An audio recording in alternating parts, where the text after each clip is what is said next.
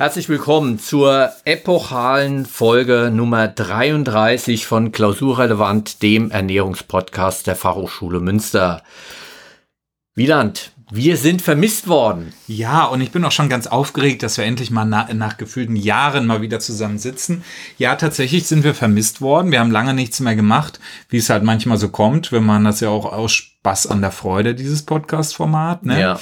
Wobei und, es nicht heißt, dass es nicht Spaß gemacht hätte, wenn wir uns schon früher getroffen hätten. genau.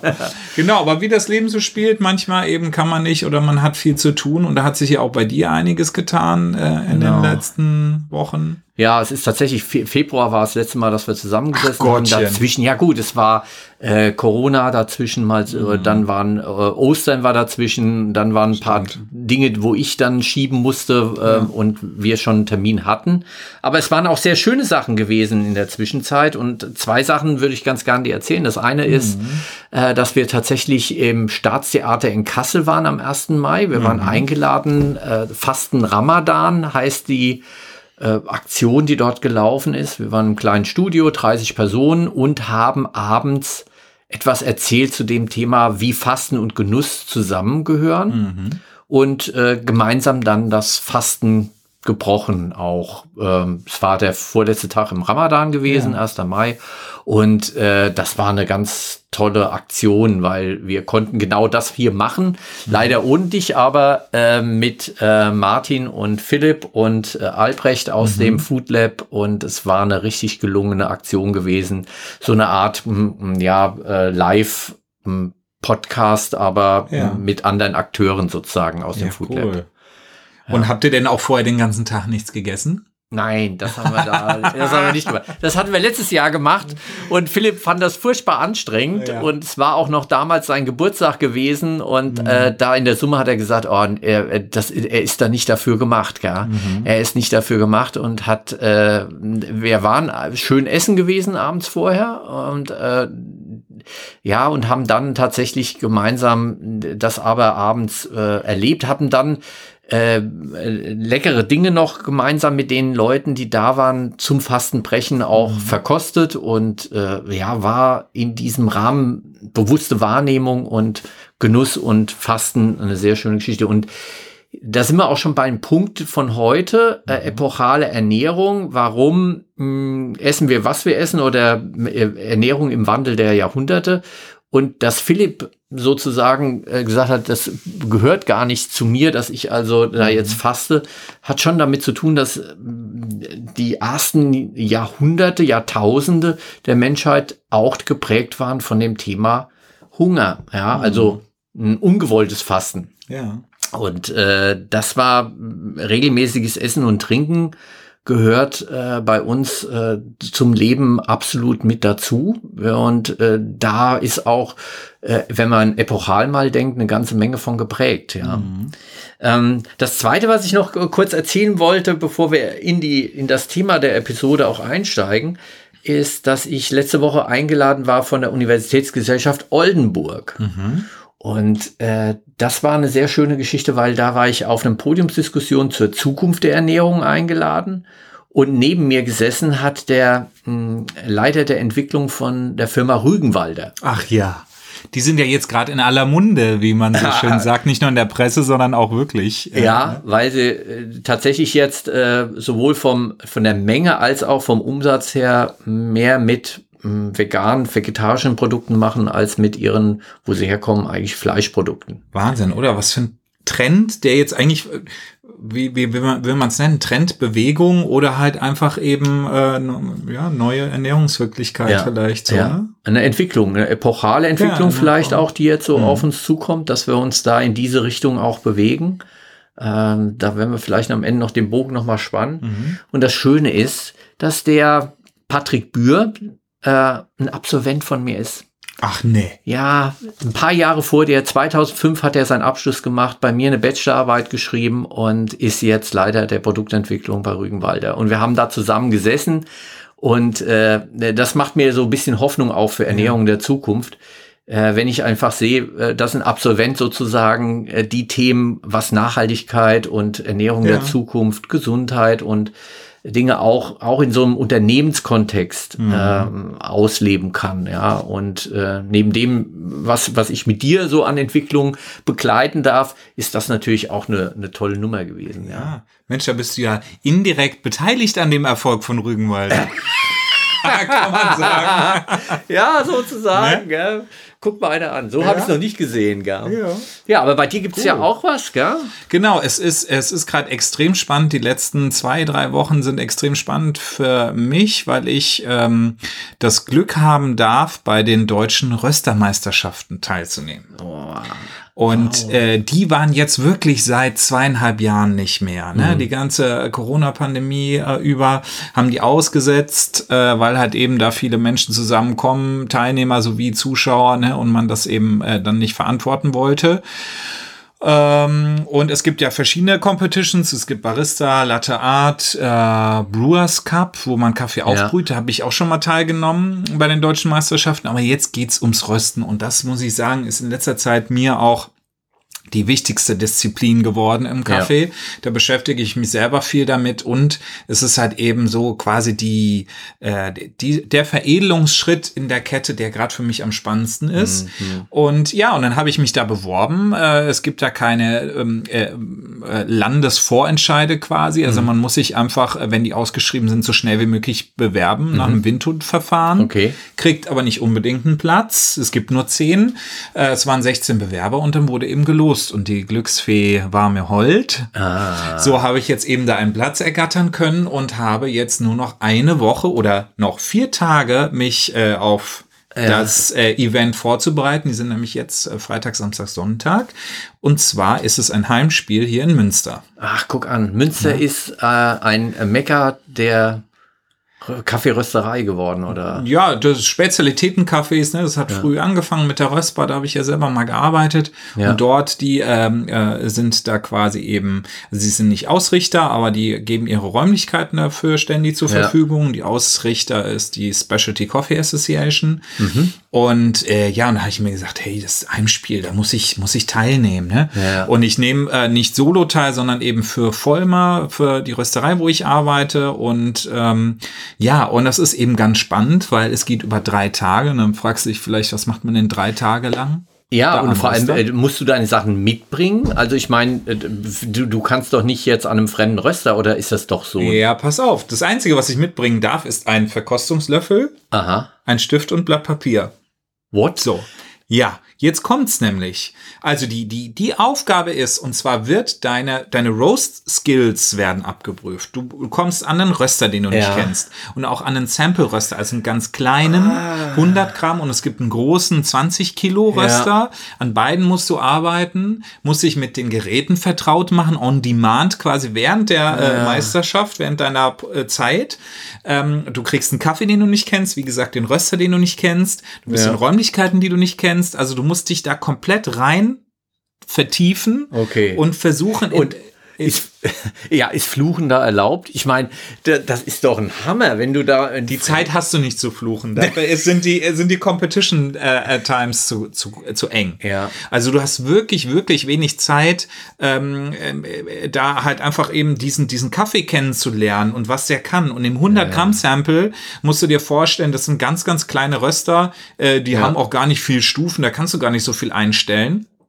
Und äh, dann hast du halt eben den ersten Tag, wo du die, die Proberöstung machst. Mhm. Und dann am nächsten Tag äh, machst du die Verkostung, weil Kaffee in der Regel mindestens einen Tag stehen sollte, nach, nachdem er geröstet ist, weil er dann erst so anfängt, seine Aromen wirklich in, in der Tasse auszubilden. Ja, ja. Wenn, man, wenn ich den jetzt frisch geröstet probieren würde, wird der nach nichts schmecken. Ja. Weil der ist noch zu viel CO2, was in der ja. Extraktion dann rausblubbert und dann, dann äh, kriegt man da gar kein Gefühl für den Kaffee. Also deswegen ist es schon mal über zwei Tage hinweg. Ja. Und dann verkoste ich den und dann, jetzt kommt's, halte ich fest, jetzt kommt's. Ja. Also anhand dieser 100 Gramm und des Geschmacksprofils muss ich einen Röstplan entwickeln auf dem Papier, wo dann da steht, äh, wenn ich diesen Kaffee auf den großen Röster mit 15 oder 20 Kilo rösten will, dann ja. brauche ich eine Einstiegstemperatur, wenn der Kaffee reingeht in den Röster von so und so viel Grad. Dann ist der da so lang drin. Dann ist die Farbe so, äh, ich muss das alles beschreiben. Dann ja. ist die Entwicklungszeit so, der First Crack, wo das erste Mal die Bohnen aufplatzen und sich das am meisten Aroma entwickelt. zu der und der Zeit. Und ich muss sagen, wie der Kaffee schmecken wird.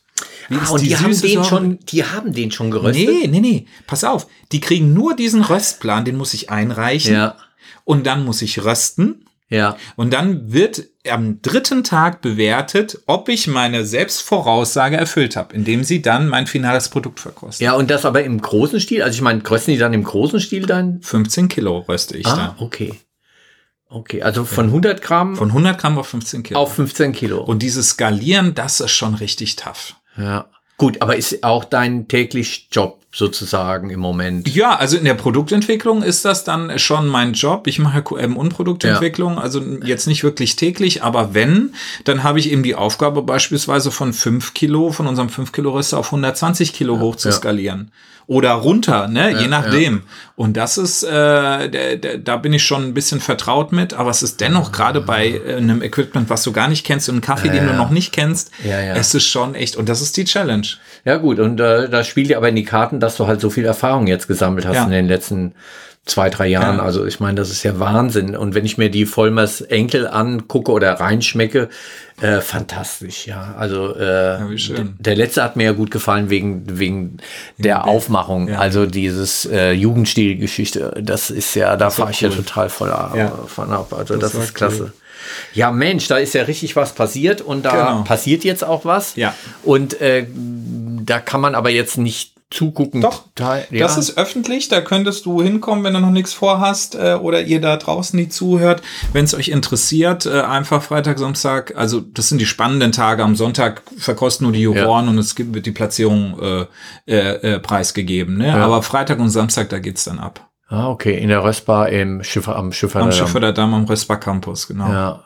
Gut, also für die, die jetzt nichts vorhaben und äh, da schon einsteigen wollen. Wunderbar. Äh, ja, also könnte ja eine epochale Entwicklung für dich sein. Für mich vielleicht, ja. Ja. Mal schauen. Aber die Konkurrenz ist schon, schon krass. Also ich bin da, glaube ich, mit einer der Röster mit am wenigsten Erfahrung. Ja. Aber ich spiele natürlich auch mit meiner Erfahrung als Barista und Ja. eben mit meiner sensorischen Erfahrung und Ja. sowas von täglichen Verkostungen. Weil du musst auch präzise beschreiben. Du kannst nicht einfach sagen, der Kaffee wird fruchtig schmecken. Sondern du musst dann beschreiben, wie fruchtig schmeckt er denn? Nach welcher Frucht? Wie ist die Intensität der Säure? Nicht nur der hat Säure, sondern wie ist die Intensität? Ja. Äh, und so weiter. Ne? Und äh, alles das, was du nicht beschreibst und die Juroren trotzdem schmecken, gibt Punktabzug. Ah, okay.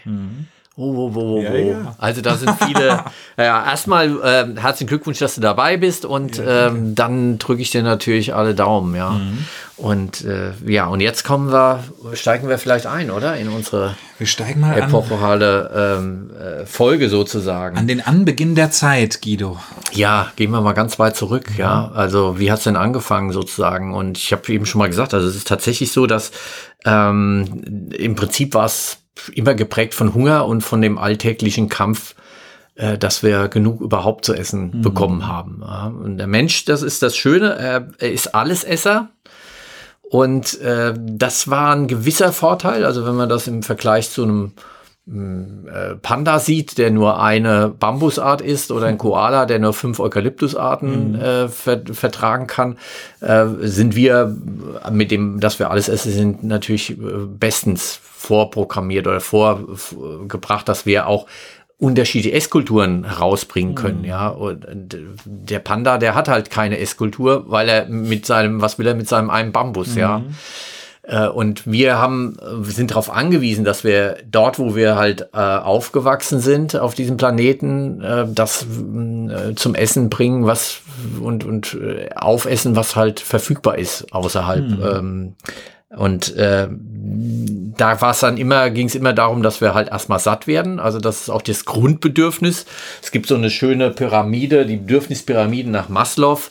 Ähm, also ein ähm, ein Psychologe, der 1943 schon mal festgelegt hat, nicht nur auf Ernährungsbasis, sondern überhaupt die Bedürfnisse der, der, des Menschen sozusagen, äh, wie das psychologisch aufgebaut ist. Und das Grundbedürfnis ist körperliche Grundbedürfnisse, also ähm, genug Energie, ähm, dass es äh, genug zum Atmen, sich fortpflanzen, also diese ganz basic Dinge. Und äh, da war auch Ernährung äh, sehr stark von geprägt. Erstmal alles essen, also irgendwie Energie reinbringen. Und das, da werden wir jetzt wieder drauf zurückgeworfen, wenn wir jetzt mal zurückschauen oder jetzt mal rüberschauen. Ja, Kriegssituation, wenn also Mangel tatsächlich ist. Und wir leben ja jetzt in einer Welt, wo in Europa tatsächlich auch Krieg ist, wo die Menschen einfach nur was zum Essen oder zum Trinken äh, brauchen ähm, ist schon äh, dramatisch, dass wir sozusagen wieder in die Steinzeit zurückgeworfen werden, was, ja. äh, was diese Bedürfnispyramide angeht, die mhm. unten das hat.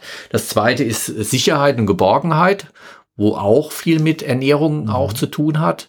Äh, wo wir uns auch gut wiederfinden können, wenn wir Dinge, die wir kennen, essen und, äh, und so. Soziale Bedürfnisse ist dann die dritte Stufe die auch noch ähm, auch im Tierreich vorkommt, dass also man äh, miteinander ähm, in der Gruppe dann auch ist oder äh, dass auch Zugehörigkeit, Freundschaft damit auch ausgedrückt wird. Auch das machen äh, alle, die äh, sozusagen in, in, in äh, gemeinsam essen und äh, das Bedürfnis nach Wertschätzung äh, ist das nächste, nach Wissen, Ästhetik und der krönende Abschluss sozusagen die Selbstverwirklichung, ja, mhm. wo wir angekommen sind in der Überflussgesellschaft, wenn es um Individualisierung geht, um Sinnesfindung übers mhm. Essen, ja, wo viele jetzt also sagen, ja, ich muss mich definieren über das, was ich esse mhm. und so weiter. Das ist, äh, hat schon 1943 vorhergesehen, Maslow, dass das sozusagen ja. die, die Krönung dessen die ist, ja. Spitze des Eisbergs. Die Spitze des Eisbergs, ja, und, und das können sich auch nur wenige dann leisten, ja, ja. muss man auch sehen, äh, wie schnell man dann zurückgeworfen wird mhm. zu den Grundbedürfnissen, äh, merkt man auch, wenn man tatsächlich mal einfach eine Zeit lang nichts gegessen hat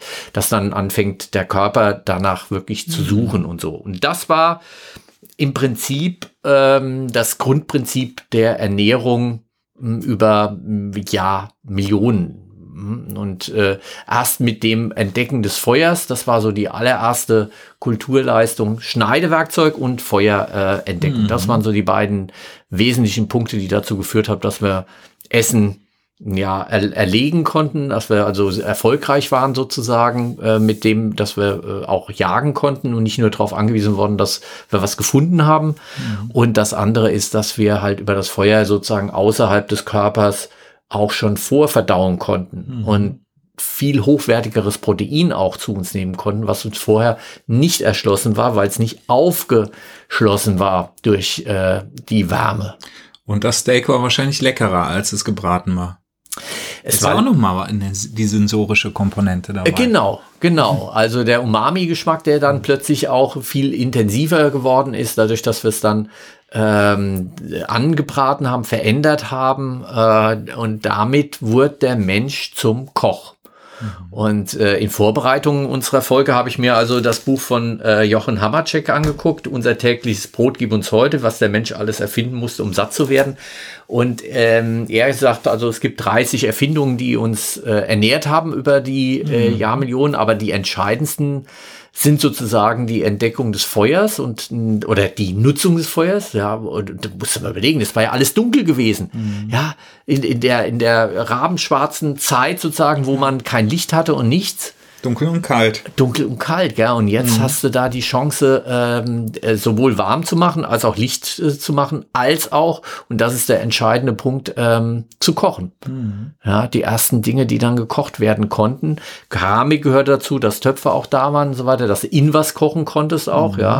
Und das auch aufbeheben und so. Aber das waren so die, die ersten Dinge. Und das hat sich ganz lange gehalten, bis dann auch, äh, ja, die ersten Kochbücher sozusagen kam. Äh, und da hast du ja was mitgebracht. Genau, da habe ich was äh, mitgebracht und zwar jetzt äh, find, äh, befinden wir uns in der römischen Kaiserzeit. Und ähm, wir sind gelandet bei Apicius und zwar bei Marius Gabius Apicius und er gilt in der Szene der römischen Reenactment-Gruppen als der erste Sternekoch. Äh, der überhaupt je, je, jemals was überliefertes, also auch äh, re, überlieferte Rezepturen äh, hinterlassen hat. Ja.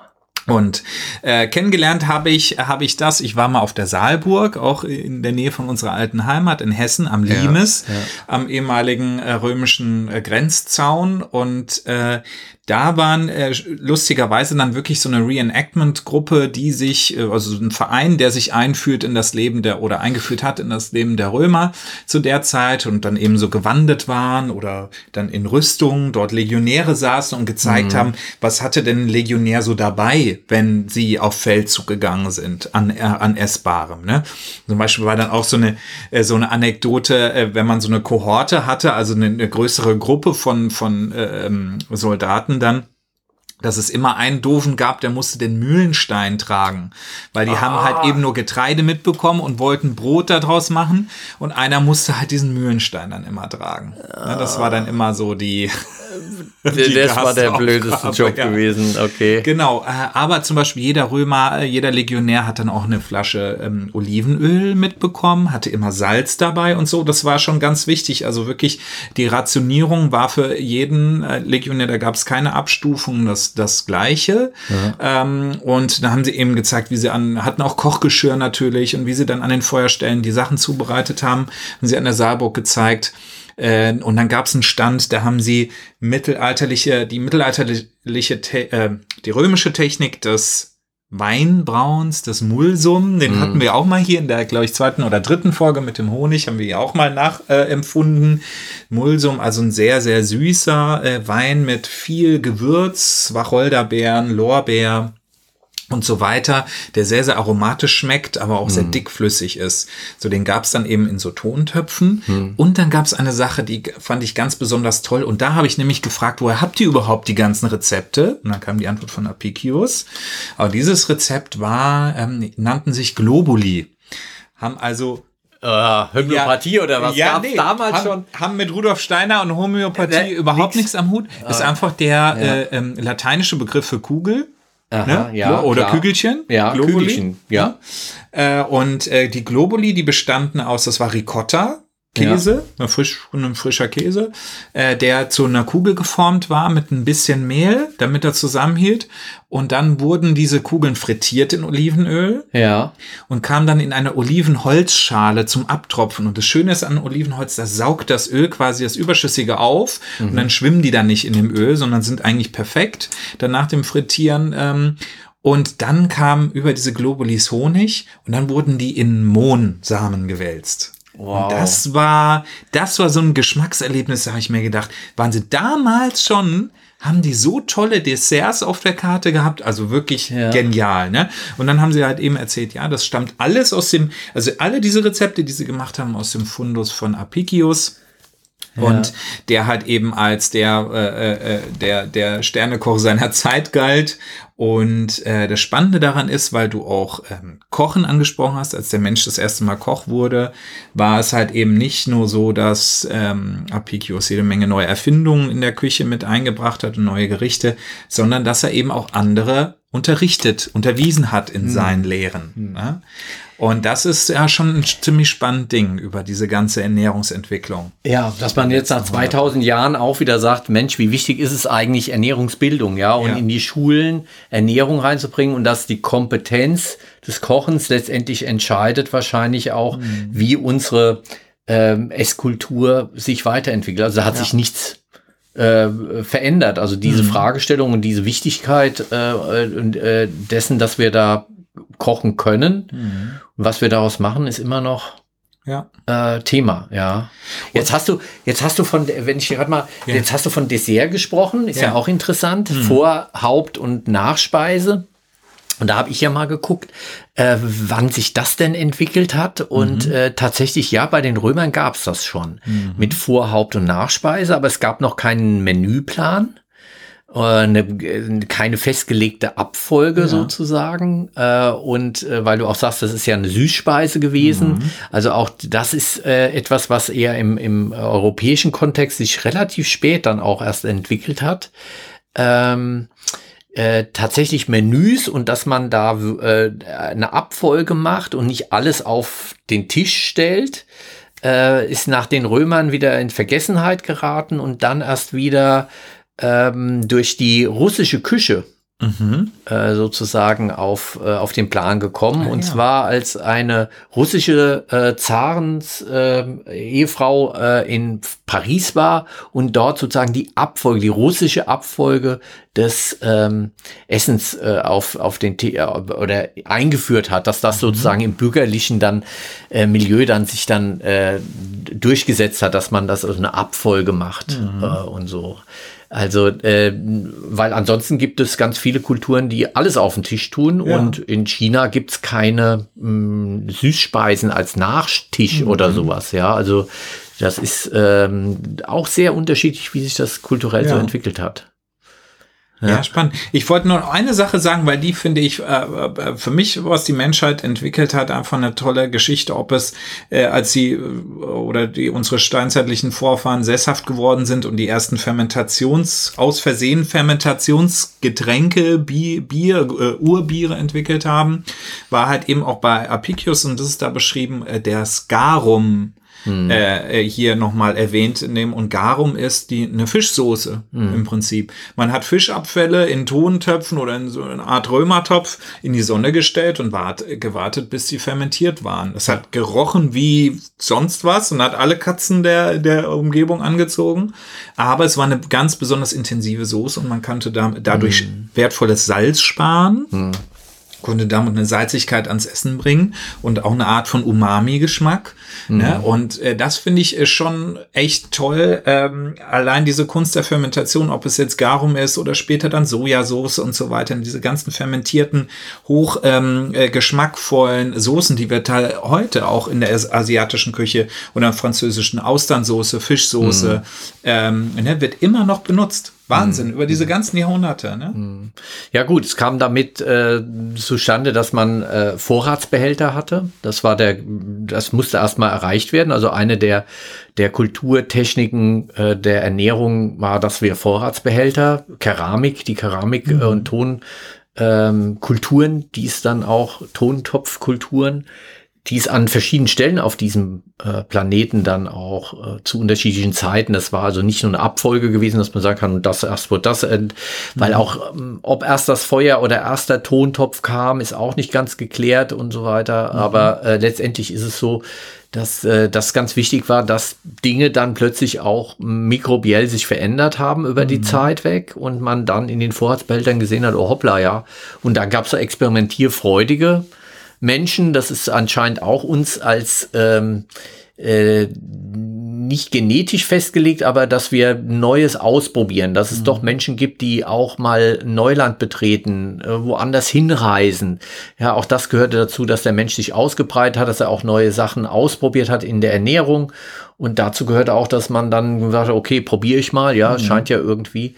Schade ist, dass diese Menschen äh, mit Namen nirgendwo bekannt sind. Also mhm. erst im Mittelalter hat so angefangen, dass äh, diese Erfinder in Anführungsstrichen äh, dann auch äh, Namen bekommen haben und dann auch, äh, wo man sich heute daran erinnert, Pasteur, ja, äh, mhm. und, und äh, der Buchdruck, die Empfindung des Buchdrucks und so weiter, dass man das zuordnen kann. Mhm. Wer das Feuer empfunden oder die, die Beherrschung des Feuers, ja. wer die erste, das erste Bier gebraut hat, ja, mhm. äh, weiß man gar nicht, obwohl die äh, einen enorm großen Einfluss mhm. auf unser, äh, auf unsere Kultur hatten, viel größer als jeder Feldherr oder irgendwie jeder, äh, vielleicht auch größer als der Buchdruck oder ja. sonst was, ja. Aber, äh, aber spannend, wo du jetzt auch noch mal äh, mit Bierbrauen gesagt hast.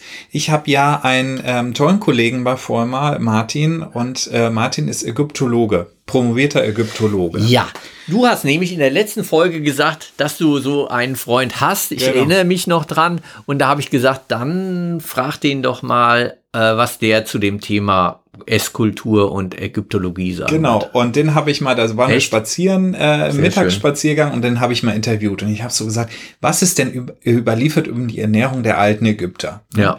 Und er sagte, es ist tatsächlich, also es ist ein sehr kleines Fachgebiet, äh, die Ägyptologie, sagt er, und es ist noch sehr wenig erforscht, was da wirklich ähm, auf dem Speiseplan stand. Ja. Aber was man weiß, ist, die zwei Hauptthemen waren Brot und Bier. Ja. Ne? ja. Und nach wie vor, wie heute, wieder interessant. Ja, ja. noch, ne? In der Artisan oder in der, im Handcrafted, ne? Ja. Äh, Bier und Brot ist einfach immer äh, der Dauerbrenner. Und das Interessante ist auch, die, ähm, Ägypter haben solche Sachen wie Emma, äh, Einkorn, äh, Weizen und sowas gekannt und verarbeitet. Hm. So und äh, gerade in den Nilregionen wuchs das dann eben gut, ne? Und äh, dann konnten die äh, dort eben auf der einen Seite Brot backen und er sagte da, äh, das war, was ganz spannend ist, was man noch weiß, es gibt Brotbackformen, ähm, die kegelartig sind. Also man hat danach dann ein kegelartiges Brot erhalten mhm. und der Teig war nicht so, sagen wir mal, elastisch, plastisch, elastisch, wie wir den heute kennen von einem Brotteig, sondern eher flüssig. Mhm. Der wurde eingefüllt, also fast wie so eine Gießform für Metalle, für flüssige mhm. Metalle. So haben die dann eben den Teig reingegossen und gebacken. Und diese kegelartigen Brote, das waren Opfergaben für die ägyptischen Gottheiten. Ah, okay. Die wurden dann eben in einem Tempel oder dem Hohepriester dann eben übergeben als Opfergaben. Ja. Und äh, dann haben wir generell mal drüber gesprochen, wie das war mit, mit Opfern und auch Einfordern von gewissen äh, Naturalien von einem Hohepriester, ähnlich ja später wie im Mittelalter, Abgabe des Zehnten der Bauern und so, was eben, man hat das immer als Opfer oder als Tribut abgegeben, aber was wurde denn letztendlich mit dem Lebensmittel gemacht? Ist das einfach verrottet dann vor irgendeinem Altar oder wurde ja, das wirklich ja. gegessen? Und er hatte gesagt, das wurde ähm, wirklich gegessen und äh, teilweise war war es aber eben so, dass der Hohepriester nur der Verwalter war. Der hat ja. alles eingesammelt und es gleichmäßig verteilt. Hat natürlich schon den, den Großteil für sich, das, was er essen konnte und seine Nächsten und Familienmitglieder mhm. behalten.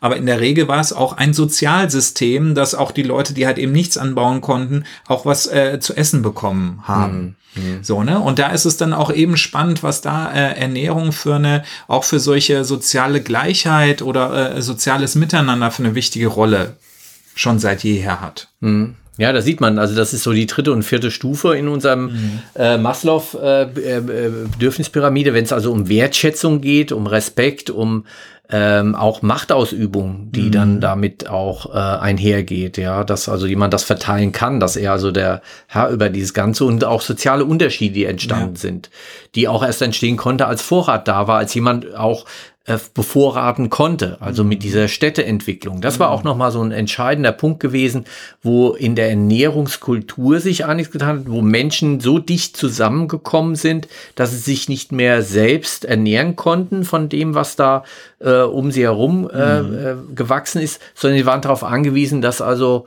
ähm, Punkt eins, dass also äh, etwas angeliefert worden ist und Punkt zwei, dass es ähm, Berufe gab, Spezialisierung gab, Arbeitsteilung, wo es Bäcker gab, die dann also mhm. für das Backen des Brotes zuständig waren. Das hat also dann nicht mehr jeder gemacht, sondern man konnte das dann äh, einkaufen. Also die Stadtentwicklung war auch so eine Entwicklungsschub äh, gewesen, der dazu ähm, den äh, Ernährungsberufen, äh, den Handwerksberufen dann auch mhm. geführt hat.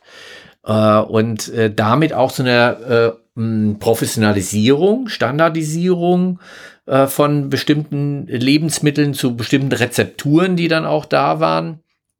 Und äh, dann auch zu einer Versorgungssicherheit. Mhm. Muss man auch sehen. Ähm, äh, weil, äh, wenn man mal schaut, wie die äh, Menschheit sich auf diesem Planeten so entwickelt hat, ähm, äh, da sehen wir sehr schön auch, wie Ernährungskultur auch äh, parallel und auch die Techniken vor allem sich entwickelt haben. Ja. ja.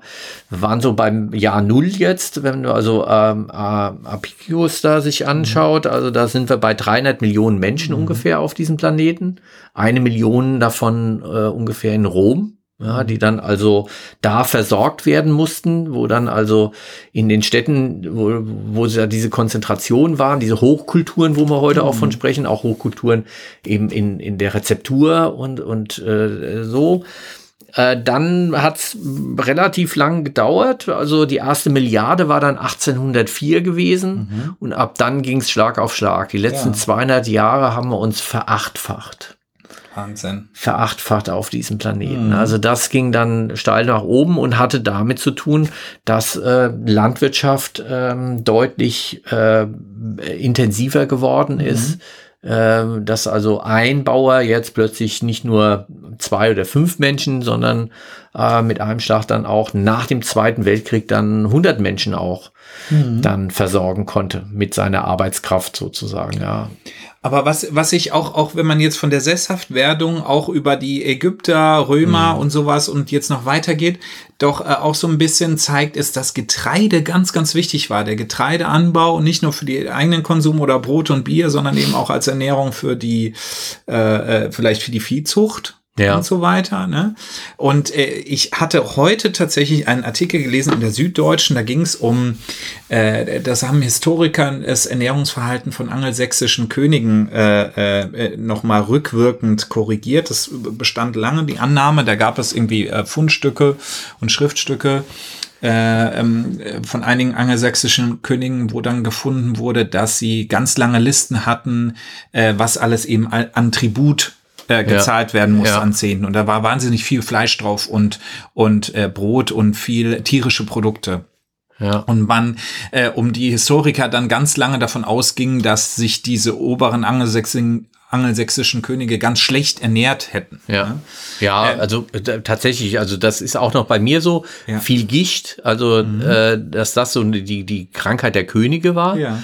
und über das Jagdrecht auch die Möglichkeit äh, bestand, dass äh, äh besonders viel tierische Lebensmittel, viel Fleisch auch verfügbar waren für mhm. diese Oberschicht sozusagen, weil nur sie das Recht hatten, auch zu, ähm, zu jagen ja. und äh, alle anderen waren Wilderer gewesen, ja, die das gar nicht durften, die Niedrigen und so. Aber, und jetzt kommt. Genau, aber pass auf, jetzt Punkt. kommt der Cliffhanger. Und dann ja. haben sie nämlich, es gibt so eine Art von Isotopenanalyse, ja. dass sie heute, äh, die Historiker und Archäologen dazu übergehen, die, das Knochenmaterial zu äh, analysieren auf Kohlenstoffverbindungen. Und da haben sie halt wohl rausgefunden, dass bei, bei diesem König, den sie dort untersucht waren, eben halt eben keine so arg tierische Überernährung stattgefunden ja. hat, sondern dass er eher ähm, auf Getreide basiert und Gemüse basiert sich ernährt hat. Und dann ja. haben sie, sagen wir mal, ähm, durch andere Fundstücke und andere äh, Knochen, die sie analysiert haben, daraus geschlossen, dass in diesem Kreis wohl oder diese Liste, die es da gab mit diesen tollen Sachen, dass es eher für große Feste gewesen sein muss, ja. wo dann aber alle Bürger teilgenommen haben, also jeder die Chance hatte, auch Fleisch zu essen, auch wenn die Könige wahrscheinlich die besseren Stücke bekommen haben, hatte jeder wohl die Möglichkeit davon äh, essen zu können, aber im Gro über über äh, äh, die die meiste Zeit hinweg ja. haben sich die wohl vermutlich doch eher gesünder ernährt, als man vermutet hatte. Ja, guck mal und das an. haben sie durch diese Isotopen da herausgefunden. Ja, das ist tatsächlich so, dass man jetzt mehr und mehr in die Vergangenheit auch schauen kann, wie so Ernährung Ernährung funktioniert hat, mhm. über Isotopenanalyse. Äh, und das finde ich auch sehr spannend, weil ähm, wir wissen eigentlich relativ wenig äh, über das, wie Ernährungsgewohnheiten war. Mhm. Vom normalen Volk war es wenig überliefert äh, und die äh, äh Festtagsgerichts Beschreibungen waren halt einfach Festtagsgerichte, auch mhm. selbst bei den oberen 10.000, wenn da gesagt worden ist, dass also bestimmte Dinge gegessen wurden und so weiter, äh, äh, Ozelottöhrchen oder sowas und äh, Otternasen. Otternasen oder sowas, ja, ja, äh, dann ist das irgendein römischer König gewesen, der da, was weiß ich, tausend Straußeneier sich hat bringen lassen mhm. oder so, aber das war natürlich auch da, ähm, absoluter Luxus ja. und, äh, und, und hatte mit dem, was äh, je, normal gegessen worden ist, äh, überhaupt nichts zu tun gehabt, mhm. ja.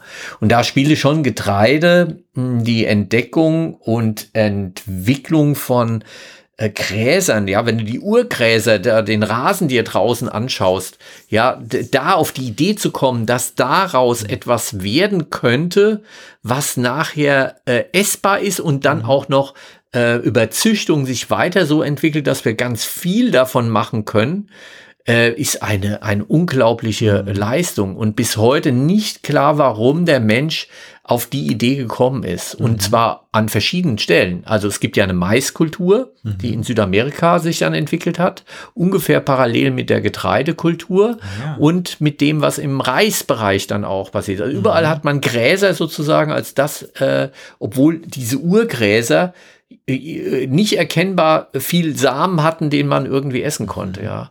Und diese Entwicklung hin zum Viehzucht und Ackerbau hat ja auch unglaublich viele Nachteile gehabt. Mhm. Die Menschen, was weiß man, sind äh, erstmal kleiner geworden, waren häufiger krank gewesen, mhm. waren abhängig gewesen von dem, was da ähm, an ihrem Ort war. Sie konnten jetzt nicht den Herden hinterherziehen, äh, und äh, man weiß also noch nicht ganz genau, warum der Mensch äh, um Himmels Willen denn sesshaft geworden ist und nicht mhm. weiter den großen Herden hinter nachgezogen ist. Gibt ein paar Ideen, dass man sagt, okay, wahrscheinlich Klimawandel, der eine Rolle gespielt mhm. hat, Eiszeit und so weiter. Die Herden waren da nicht mehr so da irgendwie. Äh, vielleicht gab es Oasen, also Oasentheorie, dass also sich da tatsächlich Flecke gebildet hat, wo dann gesagt, okay, hier ist eigentlich gut, ja, draußen rum ist nicht mhm. so gut, also da bleiben wir mal besser. Anpassung an bestimmte Dinge, die da eine Rolle gespielt haben. Ähm, also verschiedene Theorien, die aber alle nicht alleine sozusagen tragen und vor allem nicht, warum es auf diesem Planeten ähm, äh, fast zur gleichen Zeit an verschiedenen Stellen dazu mhm. geführt hat. Und diese Voraussicht, ja, du musst ja den Samen aufheben fürs nächste Jahr, der darf nicht gegessen werden von, von Ungeziefern, sondern den musst du also hüten wie ein Schatz, um den im mhm. nächsten Jahr auszubringen, um daraus dann irgendwas, ja. also was eine Voraussicht das äh, hat, ja, im Gegensatz zu dem, oh, da ist ein Tier, ja, in der Herde, äh, klar, dem laufen wir hinterher und kriegen es und dann haben wir genug zu essen erstmal. Ja, also krass. Und die haben ja. aber alle parallel gelebt wohl. Also das mhm. war nicht so, dass da mit einem Schlag alle dann sesshaft geworden sind. Heute weiß man, dass es alles, ja, und wir sehen es ja heute noch. Es gibt ja heute noch äh, Kulturen, die äh, äh, Sammlerkulturen sind. Ja, wenn wir an mhm. äh, äh, neue äh, Menschenkulturen hier auf dem Planeten entdecken, dann merken wir, das ist ähm, sehr unterschiedlich. Ja, mhm. ob die Feuer äh, schon kennen, beherrschen oder to Tontöpfe haben, Manche haben auch äh, Rinderzucht und haben dann aber keinen Ackerbau, andere haben Ackerbau, aber keine Rinderzucht dazu oder sowas. Äh, und, und sehr unterschiedlich, wie das dann irgendwie passiert ist, aber es ist an, an verschiedenen Stellen auf dem Planeten passiert. Und da spielt die Isotopenanalytik mhm. auch nochmal eine große Rolle, wo man heute dran erkennen kann, wie die gewandert sind und ja. wie sich das entwickelt hat. Unglaublich spannend. Und, und jetzt über, überleg mal, jetzt will ich noch mal äh, weiter diesen Bogen und das macht das Epochale auch dann so in unserer Folge aus. Und jetzt überleg mal, die Leute, die damals gedacht haben, okay, aus dem Gras könnte mal was werden, mit dem ich irgendwann mal, weiß ich nicht, ein Brot backen kann. Und jetzt überleg dir mal, heute machen wir aus diesem Weizen oder aus dem Getreide, und da denke ich an Deria und Kai, ja. Fleischersatzprodukte. Ja. Mit ja. dem Seitan. So, ne, das ist doch irre. Also wie man dann vom Gras zum äh, äh, Kuhersatz kommt. Ja. Es, also, Wahnsinn. Ja, das ist jetzt sozusagen der nächste epochale Schritt sozusagen, ja. den wir da irgendwie mit drin haben. Mhm. Äh, also es ist äh, eine Menge, was ich äh, getan habe. Eigentlich doch äh, ähm, äh, erstmal ganz langsam die Entwicklung, weil es hat ja Jahrmillionen gedauert, bis da ähm, äh, in irgendeiner Form das Feuer mal sozusagen, der Mensch ist ja da rumgelaufen und war wahrscheinlich immer zwischendrin mal kurz vorm Aussterben, weil auch da äh, die Dezimierung unterhalb der Mindestmenge an Menschen, die sich überhaupt noch fortfahren können, garantiert äh, immer mal wieder knapp sozusagen am, am Aussterben vorbeigeschraubt. Äh, und äh, dann äh, war der entscheidende Punkt das Feuer. Und äh, heute macht's uns das noch so ähm, Lagerfeuer. Ja, mhm. denk mal an Lagerfeuer. So, ja. was das für äh, Emotionen auslöst, oder? Ja, das ist schon das Sozial Romantik, ja, es ist sozialer, äh, Essen, ist ja äh, Zusammenkunft, ja. sozialer äh, Brennpunkt sozusagen. Also Lagerfeuer hat immer das äh, Gefühl, äh, da muss man zusammenkommen, da werden Lieder gesungen, mhm. da werden Geschichten erzählt, da wird gemeinsam gegessen. Ja, der äh, der das Oberhaupt der Familie grillt ja, am Lagerfeuer ist also der Ausersehene, der dann sozusagen dann äh, das zubereitet und so. Mhm. Äh, und äh, also äh, äh, wie viel in diesem, in diesem Sozialen auch und Kommunikativen ja. da in diesem Feuergedanken auch, auch drinsteckt, mhm. ja. Äh, und das, glaube ich, ist tatsächlich äh, sehr stark bei uns ähm, verwurzelt. Vielleicht nicht genetisch, aber mhm. spielt eine ganz große Rolle. Ja. Hast du schon gegrillt? Dieses Jahr? Angegrillt? Nee, ich muss sagen, ich bin nicht so der Griller. Ich denke mir, in der Pfanne kriege ich es doch auch schön knusprig. Äh. du bist, ja. bist, nicht mit Lagerfeuer aufgewachsen nee, oder so? Ach, ach, du, früher war ich mal so auf Holzkohle und äh, Grill und so, ne? Und da hatten wir gutes Fleisch gekauft, aber wir essen nicht so viel Fleisch. Und ich muss sagen, Gemüse vom Grill finde ich jetzt nicht so affenartig gut ja. äh, dass ich da jetzt extra das Teil für anschmeiße. Aber für alle, die äh, uns beide mal grillen sehen wollen, da gibt es noch einen tollen Film. Ja. Äh, und zwar vom äh, F, äh, äh, Fernseher. Ja. Ähm, und, und da haben wir, glaube ich, im ersten oder im zweiten Semester haben wir da mal so ein Feature zum Thema Grillen gemacht und mit einer coolen Musik, die unterlegt worden ist, ja, das weiß ich noch. Genau. Ja, das Food Lab ganz in seinen Anfängen äh, vor fünf Jahren. Also wir werden das verlinken. Auf YouTube gibt es einen kleinen Clip zum Thema Tipps zum Grillen. Äh, und, wie, und wie Guido mit einem Kartoffelchip den Grill anmachen wollte. Genau, der Grillanzünder, der alternative Grillanzünder. Ja, und wenn man mal äh, keine Grillanzünder sonst äh, in der Hand hat, dass man, was kann man alternativ noch machen? Ja, genau. das war so, sind so zwei, drei Clips, die wir gemacht haben. Sehr coole Nummer, ja, da haben mhm. wir doch den, äh, den Bogen gespannt. Und das ja. hat uns auch zusammengebracht, dieses Grillen. Absolut. Das war so mit eins der ersten größeren Projekte, glaube ich. Ja, und wie gesagt, also die Kraft äh, steckt da auch äh, unglaublich drin. Also ich finde es äh, sehr spannend. Wir haben da mal jetzt sozusagen mal schnell den Abriss gemacht, ja. warum wir heute hier sitzen, wie wir sitzen als Mensch äh, und äh, was uns das Feuer gebracht hat. Also ich finde, das ist schon eine der, der entscheidendsten Dinge gewesen. Ja äh, wenn ich mir mal so überlege. Aber gerne, dass ihr uns schreibt und, äh, und ihr mal sagt, was war denn die entscheidende Kulturempfindung und Technik des, äh, des Menschen gewesen, was uns zum Menschen macht und was äh, vor allem der Ernährung uns vorangebracht hat. Und der klausurrelevant at fh-münster.de könnt ihr uns gerne also ähm, eine E-Mail schreiben und euch äh, auch mal nochmal melden zum Thema weitere hm. Themen äh, für die Zukunft. Ja, und jetzt doch mal ein kleiner Ausblick. Was denkst du denn, was ist jetzt der nächste Step der esskulturellen Revolution, die, hm. der uns in den nächsten Jahren äh, be, äh, ja. bevorsteht? Also es wird nicht, ich kann mal ausschließen, was es nicht sein wird. Mhm. Es wird nicht der 3D-Druck sein. Oh, das wollte ich jetzt sagen. Ich dachte, das wäre jetzt der neue heiße Shit. Shit.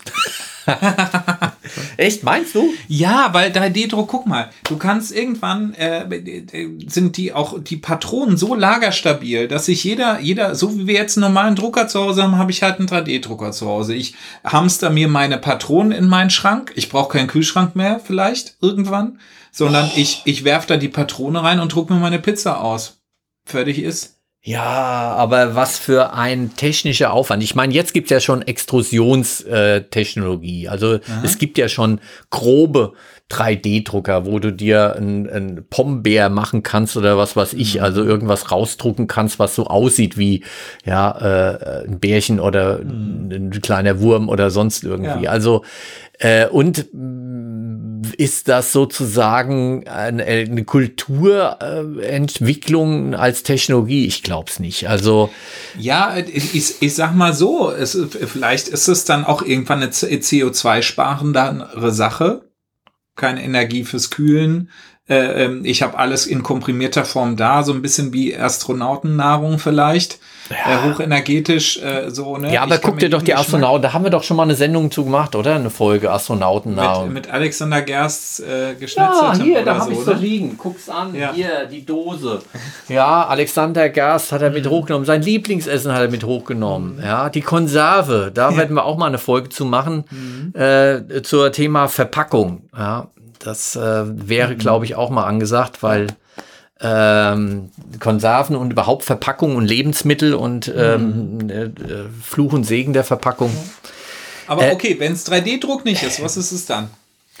Also, ähm, ich glaube, dass äh, eine der Punkte tatsächlich sein wird, dass wir mh, hm, relativ banal, dass wir die pflanzliche Ernährung zu einem höheren Stellenwert wieder bekommen werden. Mhm. Also das wird äh, in der Form revolutionär sein, dass es ähm, oder eher evolutionär, wollen wir so sagen. Also die Revolution hoffe ich nicht, dass wir die kriegen ähm, im, im Ernährungsbereich, weil Ernährung viel mit auch mh, Kultur zu tun hat, was äh, über Jahrhunderte und äh, eine ganze Generation sozusagen auch mh, identifiziert, sich eine Biografie auch gibt. Mhm. Ja, also wenn wir von heute auf morgen jetzt alle mit Essstäbchen essen würden oder äh, nur noch Reis oder sowas, ähm, da würde ein ganzes Stück von unserer ähm, ja, kulturellen äh, Identität hier in Europa oder in, in, in einer Region, ja, also Hesse, ja, also wenn der Pantkäse jetzt nicht mehr oder der Appleboy weg wäre,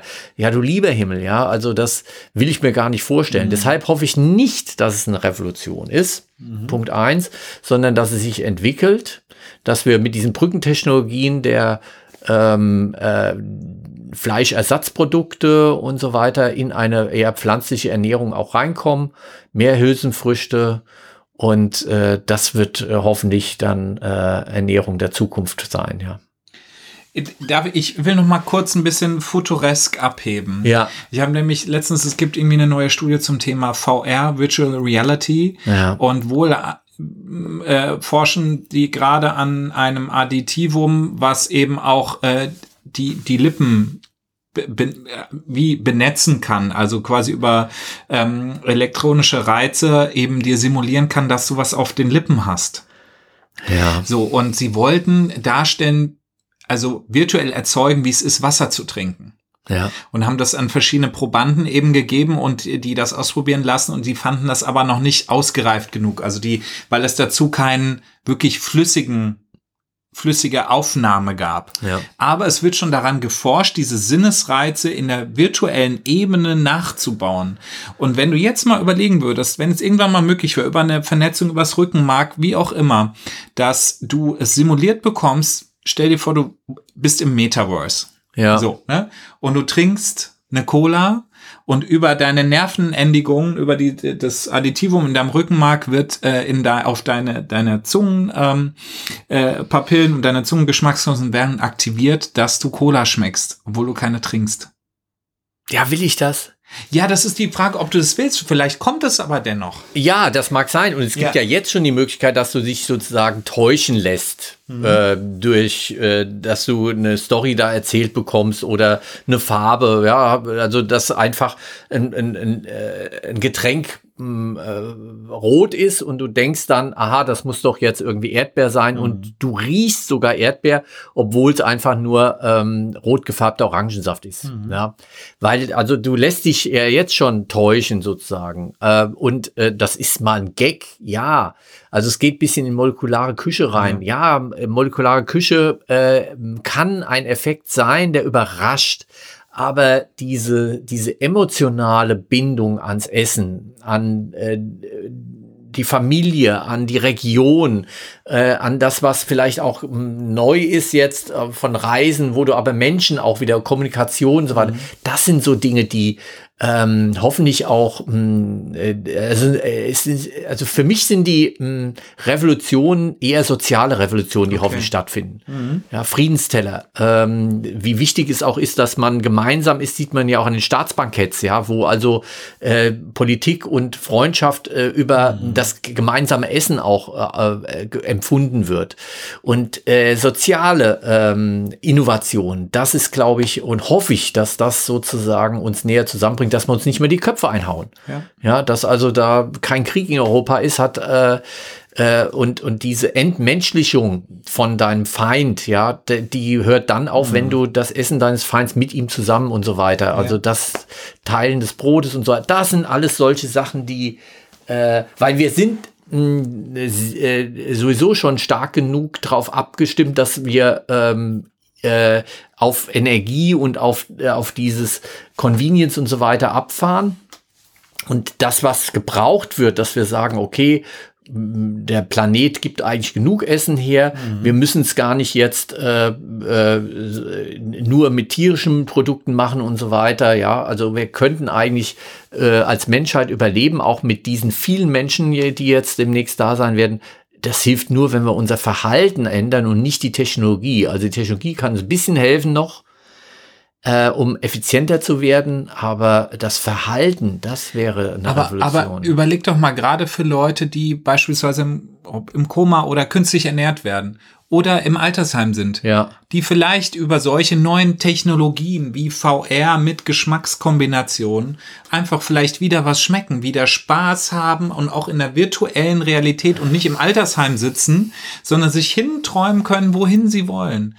vielleicht ist es, also es ist zwar sehr futuresk, aber vielleicht ist es gar nicht so, ähm, äh, so weit hin. Weil das mhm. kann ja auch eine soziale Komponente sein. Vielleicht bei meinem Enkel. Ich kann nicht physisch bei ihm sein, aber wenigstens im, auf der virtuellen Ebene. Ja, ja gut.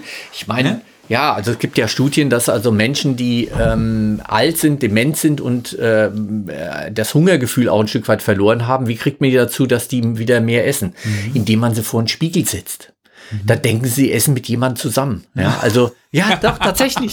Das ist, das hilft. Mhm. Das hilft. Du kannst also darüber sozusagen, die, die erkennen ja nicht, dass das die, nicht jemand anders ja. ist, sondern äh, sie selbst, ja. Aber darüber kriegt, kriegen die sozusagen äh, den, den Spiegeleffekt mhm. und äh, dass sie halt dann denken, ach super, der isst ja auch was, dann esse ich auch was, ja. ja. Äh, also so eine einfache Technik kann da auch schon helfen, ja. Brauche ich keine teure VR-Brille Da kaufen. muss noch nicht mal die VR-Brille, die VR-Brille irgendwie. Das, das kannst du dir schon selbst sozusagen zusammenbasteln mit so einem Spiegel, äh, was ja auch eine Technologie ist, die äh, VR-mäßig ist, ja. Also man sieht sich selbst weg. Wo geht das, ja? ja. Also das ist schon äh, Hightech, ja, mhm, wenn man es mal stimmt. genau äh, über, überdenkt. Also ich äh, ich bin mal sehr gespannt. Ich bin mal sehr mhm. gespannt, wenn wir in 30 Jahren äh, unsere tausendste und zweitausendste Sendung machen äh, im Podcast. Dann sitzen wir hier gar nicht mehr, sondern im Metaverse zusammen. Und haben eine VR-Brille auf genau. und äh, lassen uns. Äh, und ich denke, ich sitze mit dir zusammen. so genau. wird es wahrscheinlich sein. Genau. Du, äh, das wird sich anfühlen wie echt und äh, du bist es ja. gar nicht. Ja. Ah, mal gucken. Was Wer machen wir das nächste Mal? Genau. Oder was, was, ne, Moment, vielleicht was denkt ihr denn, wie die Zukunft der Ernährung aussehen kann? Das ist ja bestimmt auch spannend. Ihr könnt uns ja mal schreiben. Ja, schreibt uns klausurrelevant.fh-münster.de. Wir ähm, nehmen es auf, wir geben Antwort und freuen uns auf äh, jede Meldung von euch. Ähm, ja, uns hat die äh, äh, Folge mal wieder Spaß gemacht. Ja, und man merkt, wir haben uns so lange nicht gesehen, es explodiert ja förmlich. Ja, und es gibt so viel noch zu erzählen und äh, beim nächsten Mal äh, wollen wir den goldenen Standard uns angucken oh, der Ernährung. Mediterrane Kost. Exakt. Ist es denn wirklich die Ernährung, die alle gesund und glücklich macht? Mhm. Oder ist das vielleicht nur ein eine Fata Morgana? Oh. Schönes Schlusswort. Ja. Also seid gespannt, lasst euch schmecken. Ja, bis dann.